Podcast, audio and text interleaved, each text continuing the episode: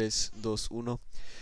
¿Cómo van todos? Bienvenidos a este segundo episodio del podcast de Hablando de la NBA. Estamos otra vez aquí con Javi y Guille.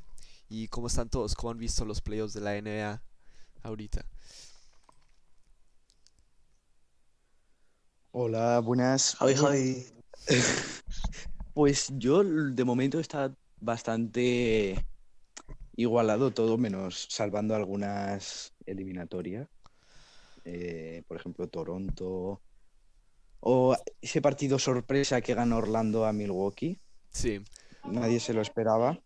sí, bueno, vamos a empezar con eso. Vamos a empezar serie por serie en cada de los playoffs. Aquí también tengo en video. tengo la, el, tengo todos los partidos de los playoffs y cómo han ido, empezando con Milwaukee y Orlando. Eh, ¿qué piensa de esa serie? Pues. bueno, la- si me- la si- gente- si- Ah, bueno. sigue, sigue. No, no, habla tú. Eh, Dale, Guille, que tú no has hablado todo.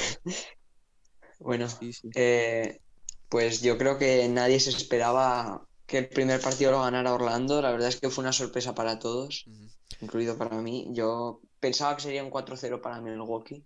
Sí, Eh, nos sorprendió Orlando, pero luego ya Milwaukee no tuvo rival. especialmente lo mal que jugaron. Y Milwaukee no le fue tan bien para nada al principio. O sea, ganó como la mitad de sus partidos en la burbuja en los primeros ocho partidos. Y creo que también fue en ese partido que, mm, que Giannis le dio el cabezazo a, al jugador del Orlando. Ya se me olvidó cómo se llama, pero si no me equivoco Sí. fue ese partido, ¿no? Era. Sí, le O sea, expulsaron un partido. Sí, lo expulsaron. Ahí creo que fue ese sí. Entonces ahí se vio Milwaukee en problemas. Pero eh, yo también pensé que, o sea, Milwaukee ganó 4-1. Creo que tienen buen ritmo para seguir en los playoffs. Pero lo que le viene de Miami va a ser algo duro, ¿no? Sí, yo, yo creo que esa serie la podría ganar Miami. Sí, 100%. Bueno, y también hablemos de la, o- del otro partido que ocurrió de Indiana y Miami. Yo creo que eso fue el más sorpresa para mí, ¿no? Yo diría que Sí. incluso la mayor decepción de los playoffs Sí, 100%. por parte de Indiana. Sí, si fueras fan de Indiana, ¿no? No estarías feliz ahorita. Sí, Sí, No. se esperaba una, una eliminatoria a priori un poco igualada, ¿no? Sí, ustedes también que Pero- mm, se acuerdan que hicieron sus predicciones para lo del sorteo también. ¿Ustedes qué dijeron de, de estas dos series? De Milwaukee, Miami, Indiana.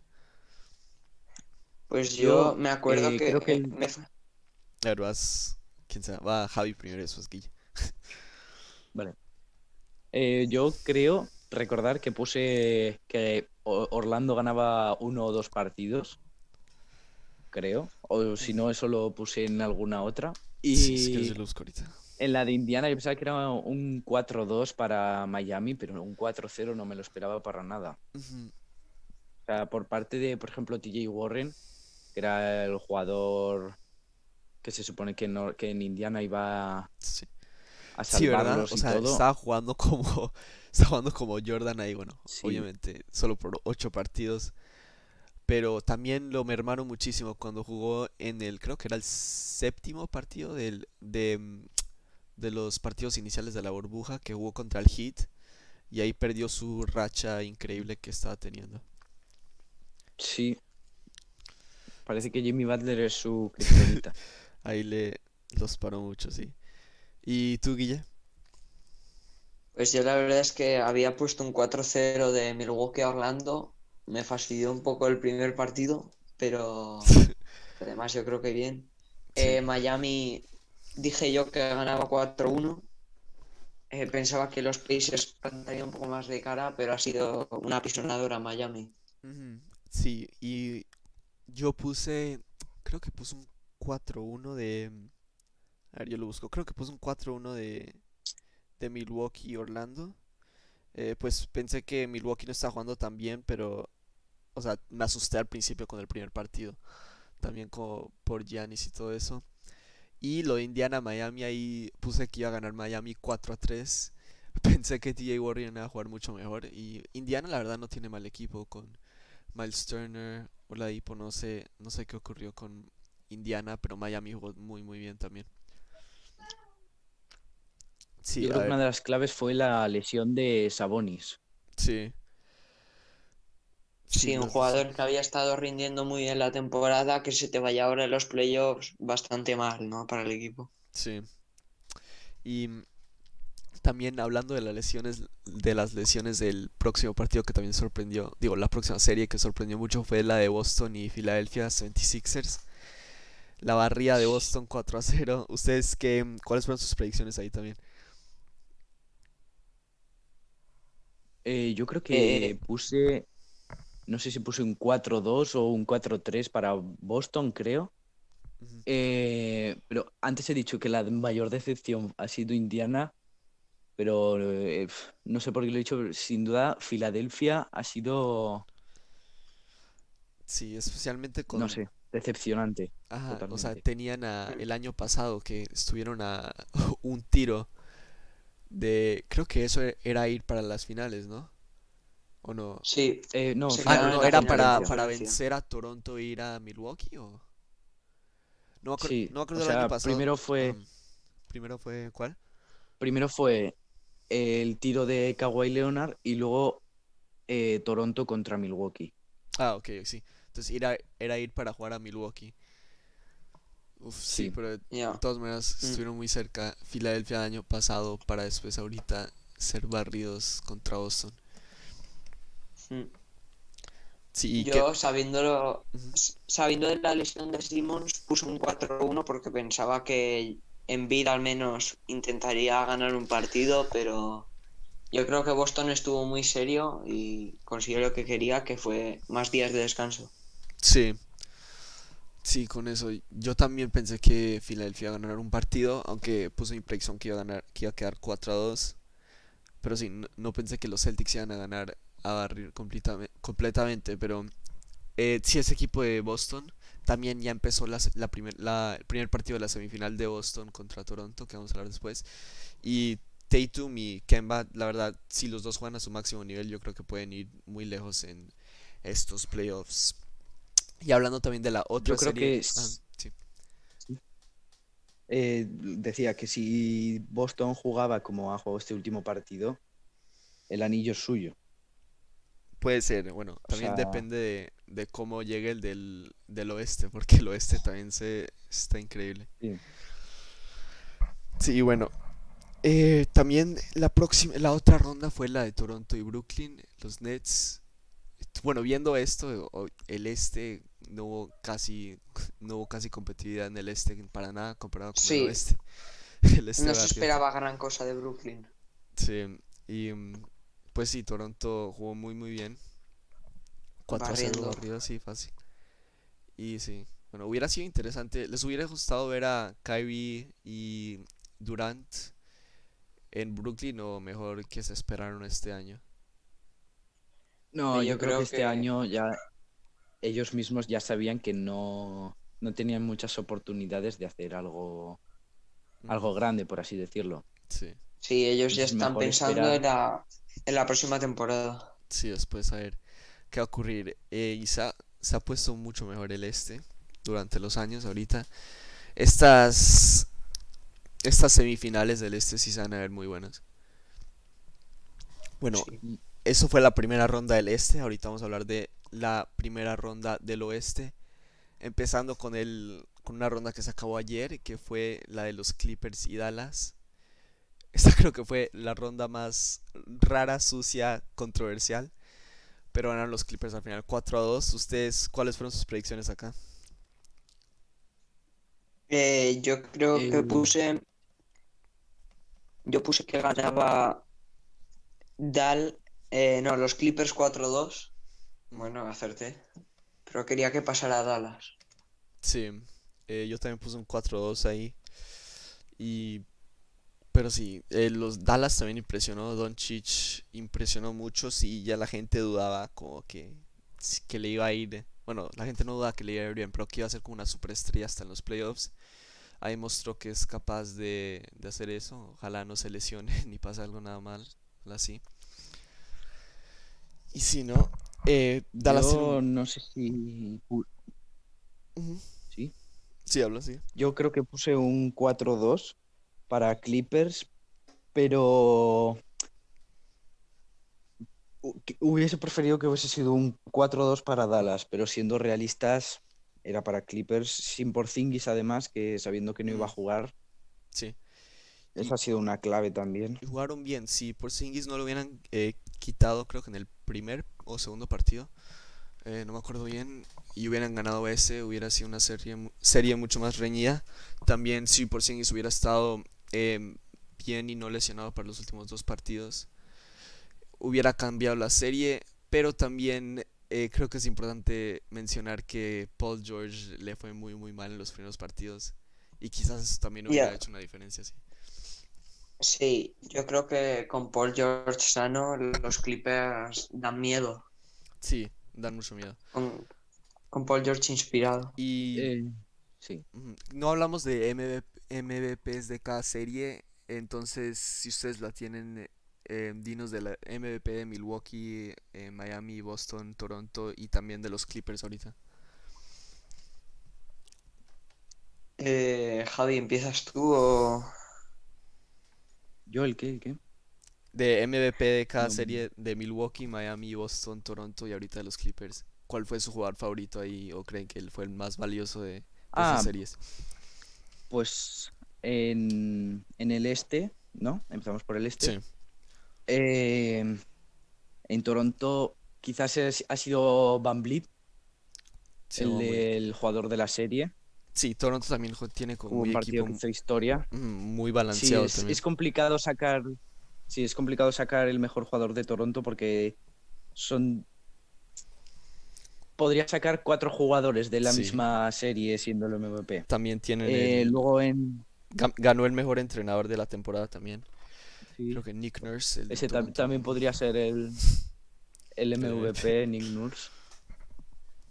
Eh, luego para en Boston, yo creo que eh, Jason Tatum. Luego en, en Miami eh, me pasa, tengo la misma sensación que con Toronto, que podría decir Jimmy Butler por ser la, la, la referencia del equipo. Sí, pero luego podría decirte que Tyler Hero hizo un- un- uno, ha hecho uno- una serie espléndida. No sé, yo, si vamos a un jugador, Jimmy Butler, creo yo, que ha sido como la el jugador que ha frenado a TJ Warren. Sí. Eh, y luego en, en la serie de Milwaukee, pues yo creo que Antetokounmpo, aunque no esté muy, muy a gusto con el juego, él mismo ya lo dijo Sí. que no, no estaba a gusto con el juego de Milwaukee. Pero Y luego hablando bien, de Clippers. Sí, luego no hizo, hizo lo que tenía que hacer. ¿no? Y creo que con eso también les va a dar como mucho más motivación. Que se veían como que raros antes. Están jugando medio raro.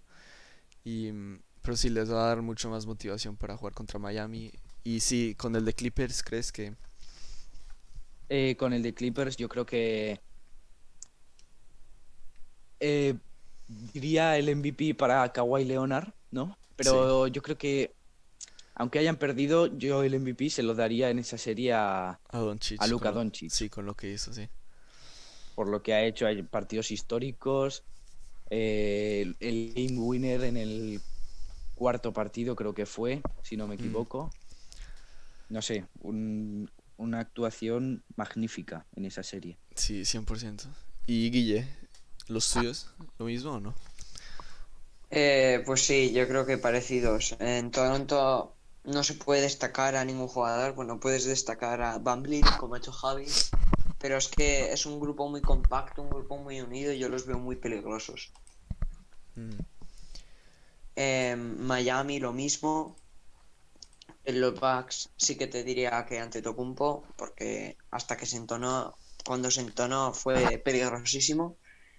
En Boston Tatum y en, en los Clippers eh, también Kawhi, pero me quedo con la sensación de que si hubiera ganado habría sido Luka Doncic sin Mm. ninguna duda. Sí, 100%.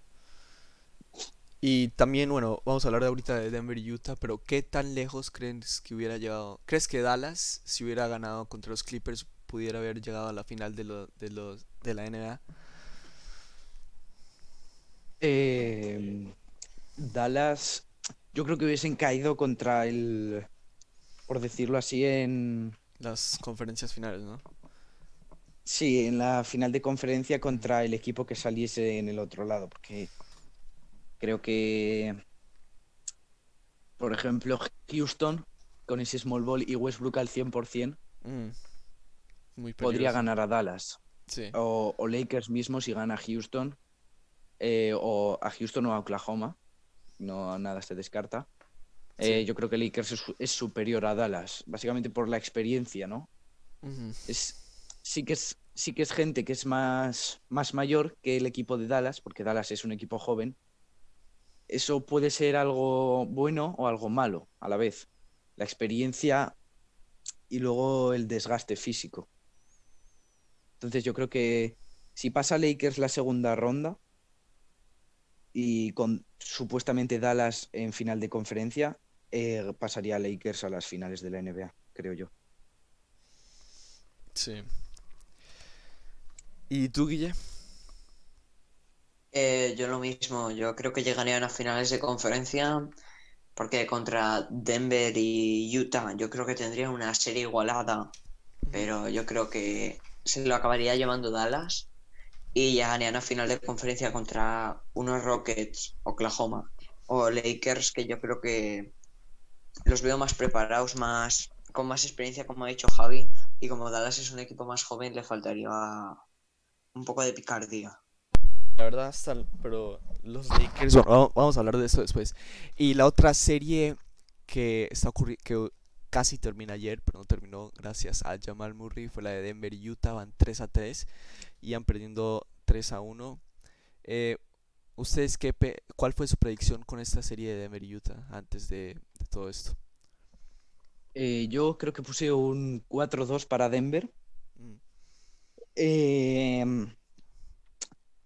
yo me esperaba más de, de Jokic y me esperaba menos de Jamal Murray. Sí. Jamal Murray no se le puede discutir nada de lo que ha hecho hasta el momento. O sea, varios partidos con más de 40 puntos. Creo que es el no me récord, equivoco, em, hizo... es algo igual sí. El único jugador que ha hecho eso de en tres partidos con 40 puntos en una serie de playoffs eh, ha sido Jordan. Entonces estar en la misma conversación con él en una estadística es algo increíble. Sí, es algo, no sé. Se está haciendo una serie para recordar, sin ningún tipo de duda. Y no sé, esa es mi predicción, que ganaría Denver. Y yo creo que es lo que va a pasar. Pero en vez de un 4-2, un 4-3. Sí, va a estar muy bueno. Porque la... eh, no me sale. Sí. Y tú, Guille, Guille, ¿tú qué dijiste también para esta serie? Eh, yo dije un 4-2 para Denver porque los veía muy bien, pero como ha dicho Javi, yo me esperaba más de Jokic y también un poquito más de Michael Porter Jr. porque ha venido haciendo partidos de más de 30, 30 puntos, 20 puntos en la burbuja y como que me ha faltado un poco más de él. Sí, Y. Donovan Mitchell, increíble. Sí. Eh, yo también dije que 4-2 iba a ganar Denver y dije que para que ganara Utah, Mitchell y Gobert em, tenían que jugar increíble y Mitchell jugó increíble. Jokic jugó mal, lo mismo que ustedes dijeron, Murray increíble. Va a ser muy muy bueno ver el partido 7, el primer partido 7 en toda esta burbuja entre ellos dos. Y yo creo que el que juegue mejor de, de Murray y Donovan va, va a ganar ese partido, ¿no? Yo creo que la clave en, e- en, en ese partido va a ser ya no, sino cómo jueguen Jamal Murray y Donovan Mitchell, que también, Mm, que seguramente hagan un partido para recordar. Sino, por ejemplo, eh, la- una de las claves puede ser Mike Conley, Sí, que ahora Conley parece que que ha cogido la. Sí, parece que ha cogido ya el gusto a estar ahí en, en Utah. Y ya hablando pues de Jokic o Michael Porter Jr. Sí. Y yo creo que la lo que les podría hacer perder a Denver es la defensa. Sí, Yo creo que es, es lo que les podría hacer perder. Si no, si, si, si plantean bien defensivamente el partido, la serie para mí es suya. y como han visto a, a Jokic, em, no es que bajó como no sé cuántos kilos, pero bajó bastante de peso. ¿Cómo eh, han visto que les afect- que ha afectado su, su juego? ¿Mucho? O, o sea, ¿crees que juega mejor ahorita o, o igual? Y Guille, dale tú. Eh, a ver, es un cambio bastante considerable porque antes se le veía un poquito la, la tripa, por decirlo así, con todo respeto. Y ahora que ha perdido se le ve mucho más delgado. Eh, evidentemente va a ser más rápido, pero yo creo que no es, no es más la forma física, sino que no se acaba de acostumbrar a, a la burbuja, creo yo. Y Mm, creo que yo creo que va a conseguir adaptarse y jugar a su mejor nivel. sí. Y también con la próxima serie que también no ha terminado. eh, juegan hoy, bueno, mañana en la mañana, hoy en la noche, que es Houston y Oklahoma. Eh, ¿ustedes cuáles fueron sus predicciones aquí también comparado con cómo van ahorita, que es 3 a 2 ganando Houston? Eh, yo mis predicciones fue 4-1 para Houston, Mm, pero claro, creo que lo hice sin contar que la lesión de Westbrook, sí, eso que mucho. La, bueno, una de las claves de estos dos partidos ganados para Oklahoma. El, el último, es, es cierto que han sido muy superiores eh, Houston a Oklahoma, ha sido una paliza, por así decirlo, de partido. No sé si fueron 34 puntos de diferencia o algo así, creo recordar. Y la clave está en Westbrook. Si Westbrook hace un buen partido, eh, se acaba la serie hoy, ¿no? Sí. Creo. ¿Y tú, Guille, cuáles fueron tus predicciones de este? Eh, yo lo mismo que Javi, yo puse un 4-1 porque no contábamos, creo que nadie, con la lesión que iba a tener Westbrook, pero ya vimos que con Westbrook sano al 100% y con Harden, los Rockets, yo creo que tienen poco rival.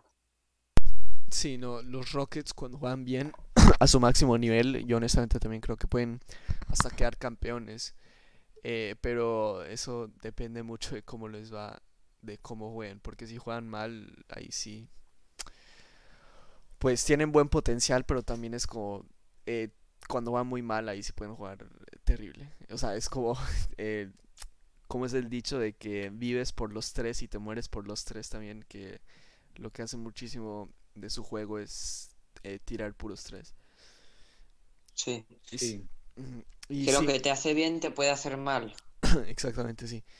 Pero sí, con el este próximo partido, si Houston lo pierde, pueden estar en problemas también porque pueden estar más cansados cuando van a jugar a uno de sus partidos ma- una de sus series más importantes de toda su de toda esta década, que va a ser contra los Lakers si gana. Entonces sí Sí. va a ser va a ser interesante y bueno, también hablando del próximo que fue los Lakers y Portland, em, ¿cuáles fueron sus predicciones aquí también? Eh, yo creo recordar que puse un 4 a 3, un 4 a 2 para Lakers.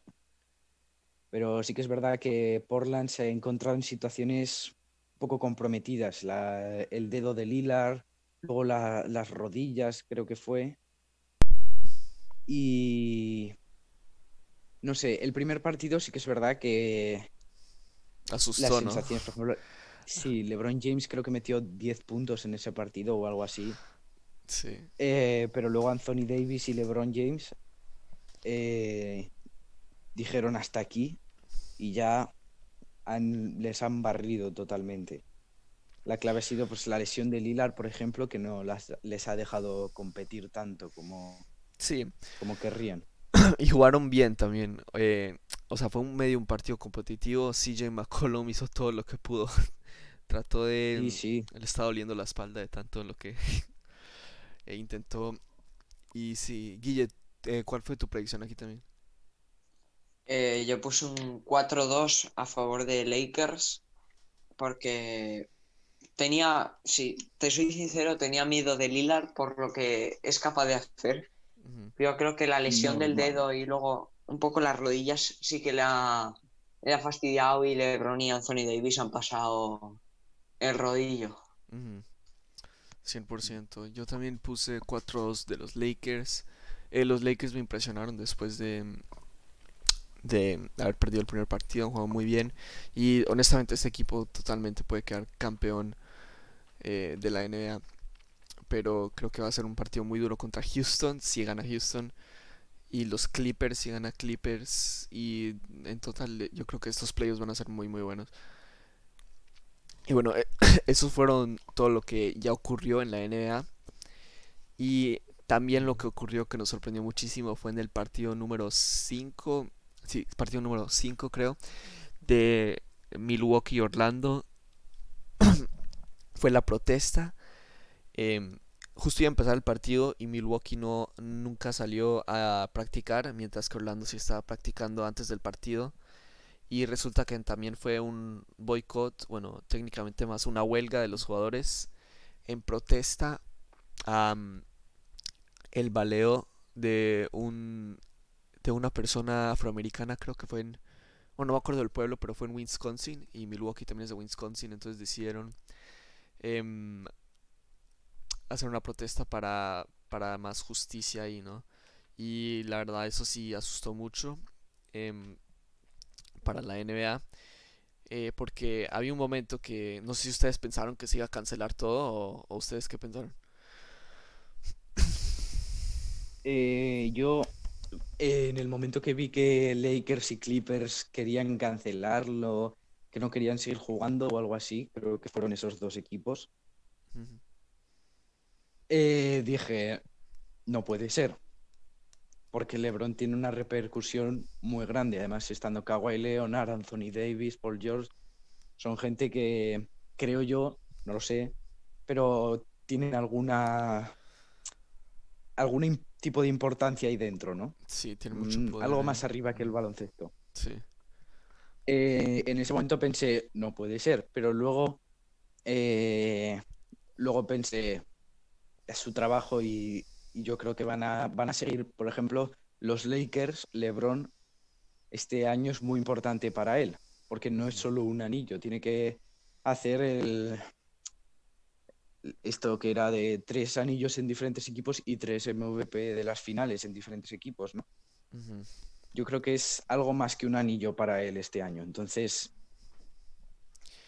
Sí, no sé. y- Yo veía, al principio veía que sí que se iba a cancelar y luego ya pensé más y dije que no. ¿Y tú, Guille, qué pensaste que se iba a cancelar? o Eh, yo al principio pensé que se iba a cancelar porque de hecho estaba, estaba fuera yo y iba a ver los partidos. Juan, creo que te cortaste un poquito. Eh, no escucha casi. Sí, hubo, hubo ahí algo. ¿No escuchas? Creo que no, creo que se cortó. Guille. A ver. eh. Bueno, eh, bueno, yo voy a hablar sobre mi opinión de esto. Yo pensé que creo que había una posibilidad de que se iba a cancelar, pero honestamente creo que gastaron tanto tanto esfuerzo para llegar ahí a la burbuja. Iba la burbuja, la verdad sí estaba iba muy bien.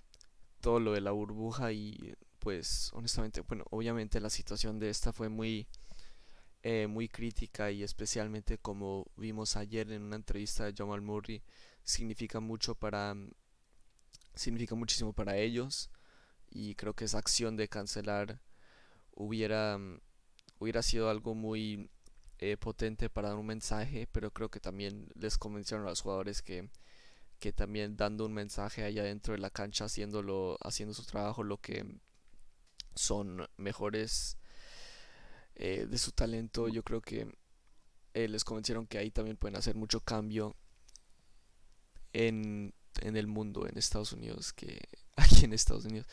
Em, la verdad sí, el, hay mucha división, eh, mucha división por todo lado, por todo el mundo. Este, esta pandemia afectó a muchos y sigue dando fuerte acá. Y bueno, no sé, son tiempos confusos y ojalá haya cambios em, por lo mejor de, de todo, ¿no? Pero mm, bueno, como fans de la NBA también estamos felices que siguió porque iba muy bien la burbuja y lo que se viene de la burbuja va a estar muy bueno. Mm. Sí, Yo creo que es lo que dices, que, que una de las mejores formas de protestar es en la cancha, ¿no? Mm, Jugando y teniendo ahí el mensaje claro siempre. Y no sé, Guille, tú ya has vuelto, ¿no? Eh, sí, sí, no, no me No pasaba nada. Ah, vale. ¿Me oís, no? Sí, ya sí, ya estás bien. Sí, Vale, sí. no se ha debido ser un corte. Si queréis os lo vuelvo a contar. Sí, sí, sigue diciendo que Sí, te cortaste. Bueno, yo estaba fuera de casa y de normal veo los partidos en casa, entonces volví y iba a verlo y me enteré de que lo habían boicoteado, por decirlo así, que Milwaukee no había salido de la pista y la verdad es que me asusté bastante porque ya que se había trabajado tanto para conseguir que se jugara en la burbuja sin casos de coronavirus, yo creo que iba a ser un poco un fastidio, ¿no? Para los aficionados. Sí, y... Pero bueno, eh, eh, no sé, no tengo nada más que, más que decir con esto. Es una Sí. situación eh, muy importante para todos, y especialmente los jugadores.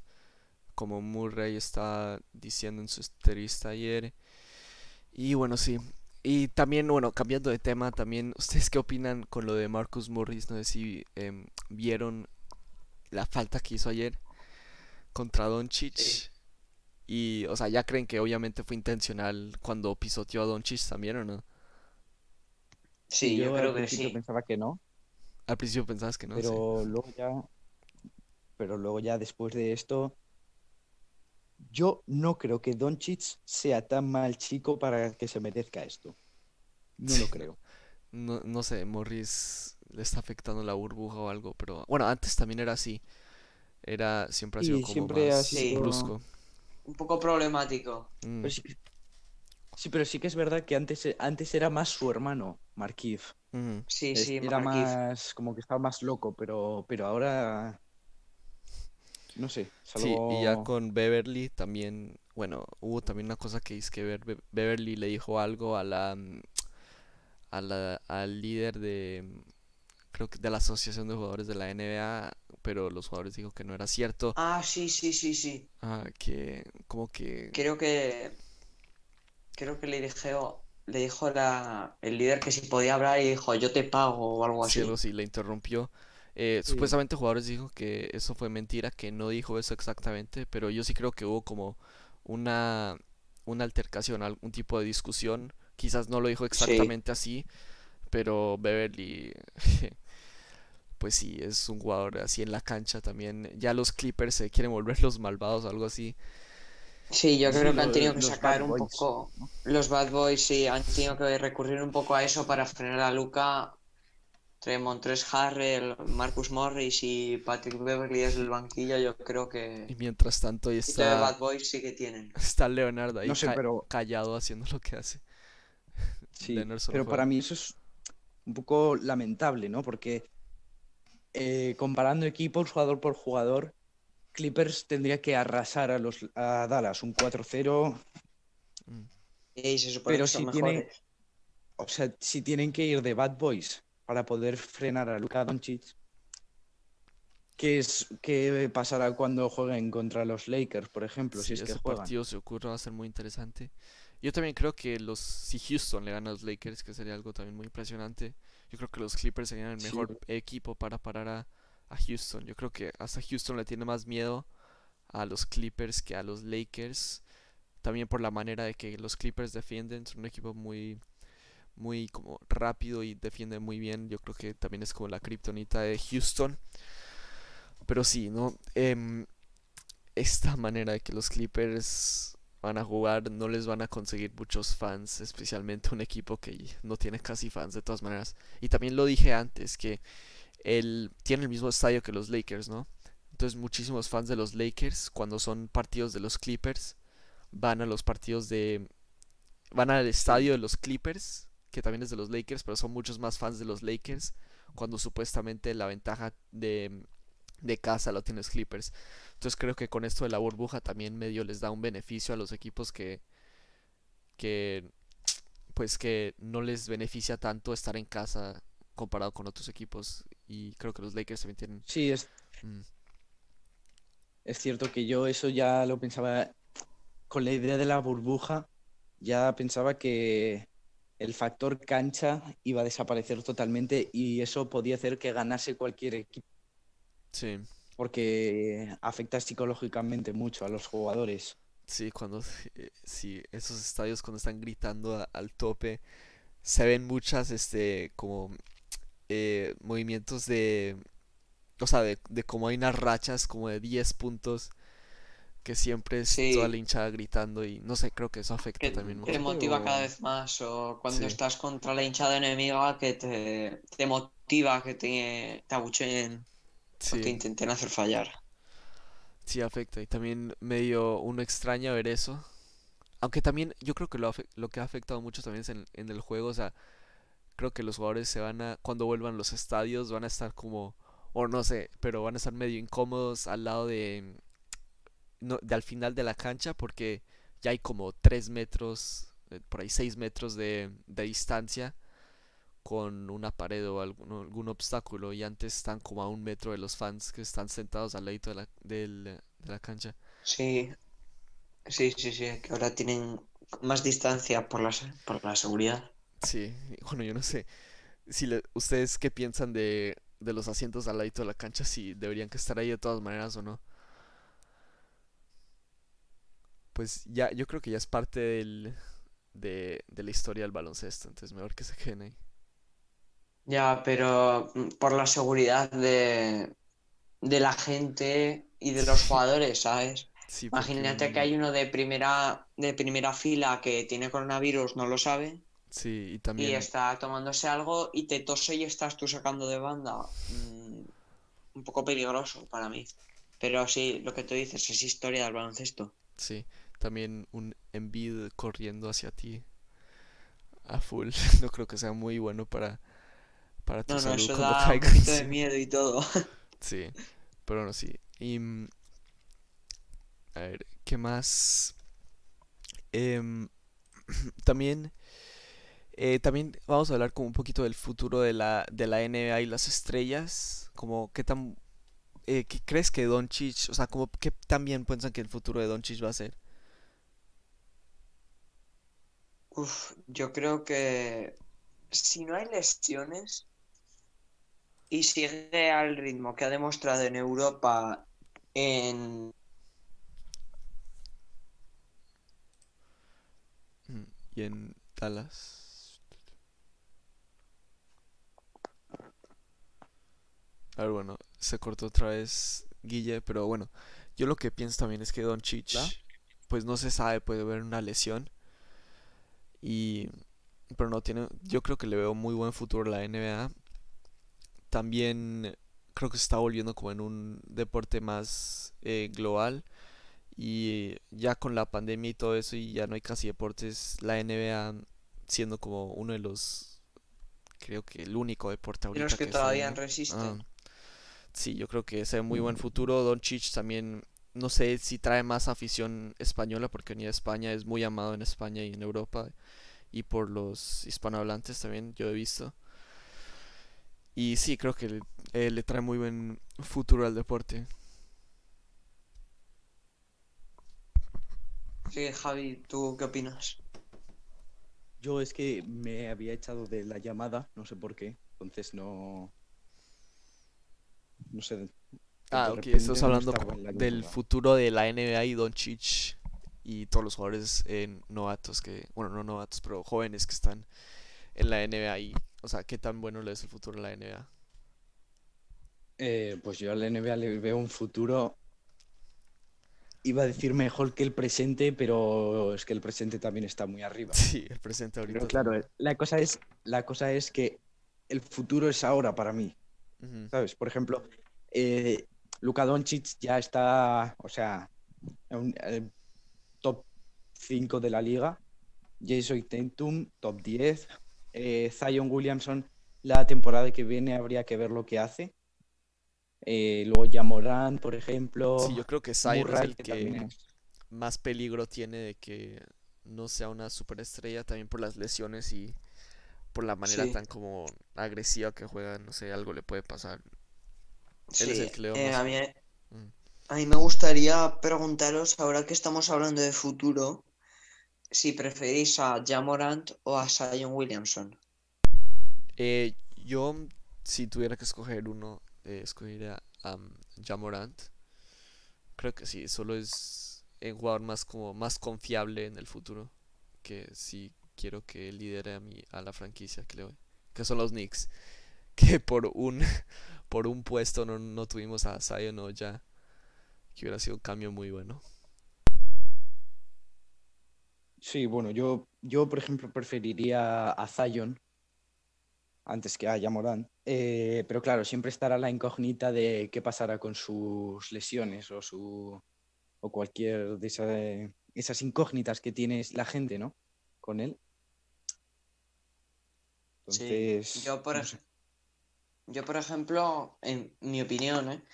y sin menospreciar a nadie, yo creo que Zion está un poquito sobrevalorado, ¿no? Le llamaban el próximo LeBron. Pero es que no se sabe qué va, qué va a pasar. No sabemos qué ha pasado con su cuerpo, que ha tenido tiempo de cuarentena y todo eso. Y parece que no, no ha cambiado. Y son, creo que eran 140 kilos en un cuerpo de 2 metros y poco. 1,98. Ojo. Peor me lo No llega a los 2 metros.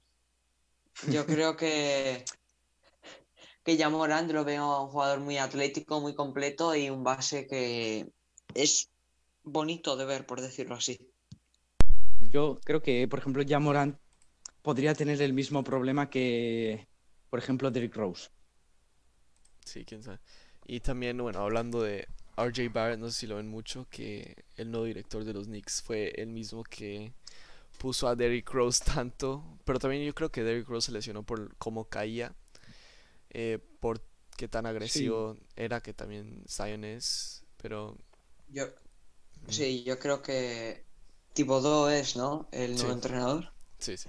Yo creo que le va a hacer exprimirse al máximo y al jugar más, yo creo que RJ Barrett va a tener que sacar un poco la garra y a ver si consigue mejorar o ser la superestrella, que ya lo es. Sí, pero todavía más he visto sus estadísticas y pues tiene buen futuro normal. He visto las estadísticas comparado con James Harden en su primer año y la verdad están muy parecidas, hasta mm, eh, comparando con minutos, comparado con puntos. Eh, pues obviamente no, no, no va a decir que va a ser igual que Harden porque Harden ahorita quizás es hasta el mejor eh, jugador uno contra uno quizás de todos los tiempos, no sé si ustedes están de acuerdo. Pero sí, cuando Harden. No, yo creo que no. Cuando Harden está en su mejor nivel, de, de es pues uno de los top 5, top 3 ofensivos de todo el mundo. Eso sí. Yo, yo, yo te podría decir que sí, que es el mejor. Porque tampoco hay. Porque ¿cuáles me diríais top 5 mejor uno contra uno de la historia? Mm, eh, eh... Yo creo que estaría como entre Jordan, eh, Kobe. Karim Abdul-Jabbar, diría yo. Ah, jugándote al poste.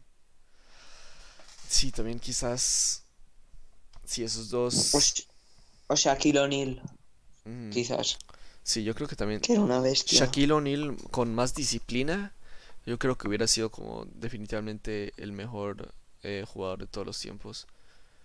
Sí, pero para mí el top 5 de, el eh, uno contra uno, para mí yo creo estaría entre Harden, Jordan, Kobe, LeBron, porque LeBron cuando tira para adentro. Sí, hace lo que quiere. Y luego sí, pues como decís, Shaquille O'Neal o Karim Abdul-Jabbar, pero yo creo que sí, que Harden puede, puede tirar de 10 metros o de 11 o de donde quiera, mm. o puede entrar para adentro con ese primer paso y luego o también una de, bandeja o un mate. de uno contra uno, uno que es muy bueno y que medio, eh, como no ha jugado como en un año y medio, eh, es Kevin Durant. Ese también es muy bueno, sí. Sí, sí, sí. Eh, no sé qué tan bien va a jugar Kevin Durant en lo que viene por la lesión que tuvo, porque eso sí fue muy grave. Y cómo le va a afectar ese, esos dos años sin jugar, pero sí, él también es uno de los mejores de todos. Sí, pero se ha visto algún vídeo suyo ya jugando y yo creo que va a ser una bestialidad el equipo que va a juntar Brooklyn. Sí, totalmente. Yo creo que Brooklyn debería hacer el, aquel traspaso que se que había rumores por- con Bradley Bill. Deberían ir a por él a, a- a- a- a full. Sí, eso sería bueno. Por ejemplo, intentando intercambiar a, a Levert, por ejemplo. Yo creo que con Sí, Levert algún y un par draft. de piezas más. Sí, con Levert y dos picks del draft o algo así. Yo, yo, yo haría el traspaso. Sí, Ojito a la plantilla que se Lever- juntaría, eh. Sí, sí, sí. sería Muy peligroso. Y sí, de resto también eh, ya con el, ustedes, ¿cuáles fueron sus predicciones para que, que de los par- de los equipos que piensan que van a quedar, quedar campeones? Eh, los campeones. Ah, digo, el campeón, bueno, sí, de ambas conferencias y el campeón de la NBA también. Eh, pues yo creo que de la conferencia este, em, la final sería entre Miami y ahora mismo no sabría si decirte Boston o Toronto, es que no sé, es Ujú, algo tan igualado, Ah, porque este primer partido Boston ha estado muy superior en todo. sí, Eh, pero yo creo que Toronto va a superarles y será Toronto. ujú, Y la final del oeste sería entre Lakers y, y Clippers. ah, Y luego la pasarían de cada uno, pues eh, Toronto y Lakers y ganaría Lakers. sí. ¿Y yo. tú, Guille? Pues yo prácticamente lo mismo en el este. Yo creo que sería una final de conferencia Milwaukee contra Toronto. Creo que Milwaukee se impondría a Miami. Y luego en el oeste eh, sería Lakers Clippers, que es lo más probable. Y luego ya la final de la NBA, yo creo que sería Lakers Toronto para Lakers. Sí, em, yo diría que va a pasar Houston contra los Lakers, le va a ganar Houston a los Lakers, es algo como medio controversial, pero sí, después va a ser Houston Clippers, los Clippers le van a, van a ser campeones de la oeste y después creo que Milwaukee va a pasar a la conferencia final y va a jugar contra los Clippers y creo que los Clippers van a quedar campeones. Sí, esas son mis predicciones para lo que viene. Y pues creo que puede ir muy mal esas predicciones. Eh, lo más que le tengo a duda- dudas es a Milwaukee. A ver qué tan bien le va a ir en el primer partido eh, contra Miami. Porque Miami 100% puede ganarle a Milwaukee. Eh, sí, yo creo que Miami ya se ha visto en temporada regular que ha, ha podido parar, por ejemplo, a Giannis muy fácilmente. Sí, Sí, pero va quién a ser- sabe. va a ser una buena serie. Porque antes de los play, antes de la burbuja, Milwaukee está jugando muy muy bien. Va a ser muy importante que Chris Middleton juegue como estaba jugando antes. Y que todo el equipo esté jugando como que estaba jugando antes. Ujú. Sí, Mi- Middleton, Ble- eh, Bledsoe, George Hill, Brook López, por ejemplo. Que tienen pues buen talento y juegan muy bien en los roles que tienen. Sí, están a su máximo, Sí. obviamente.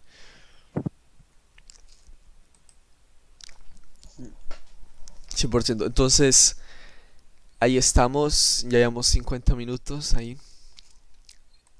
Y bueno, no sé si tienen algo más que decir para el final. Eh, que muchas gracias por traernos de vuelta y que cuando quieras que repetimos. Sí, listo. Em, totalmente, estos Sí. playoffs que se vienen van a estar muy, muy buenos. Eh, y sí, la verdad, muchísimas gracias también por venir. Y hasta la próxima. Adiós, adiós, adiós. Listo. Ok.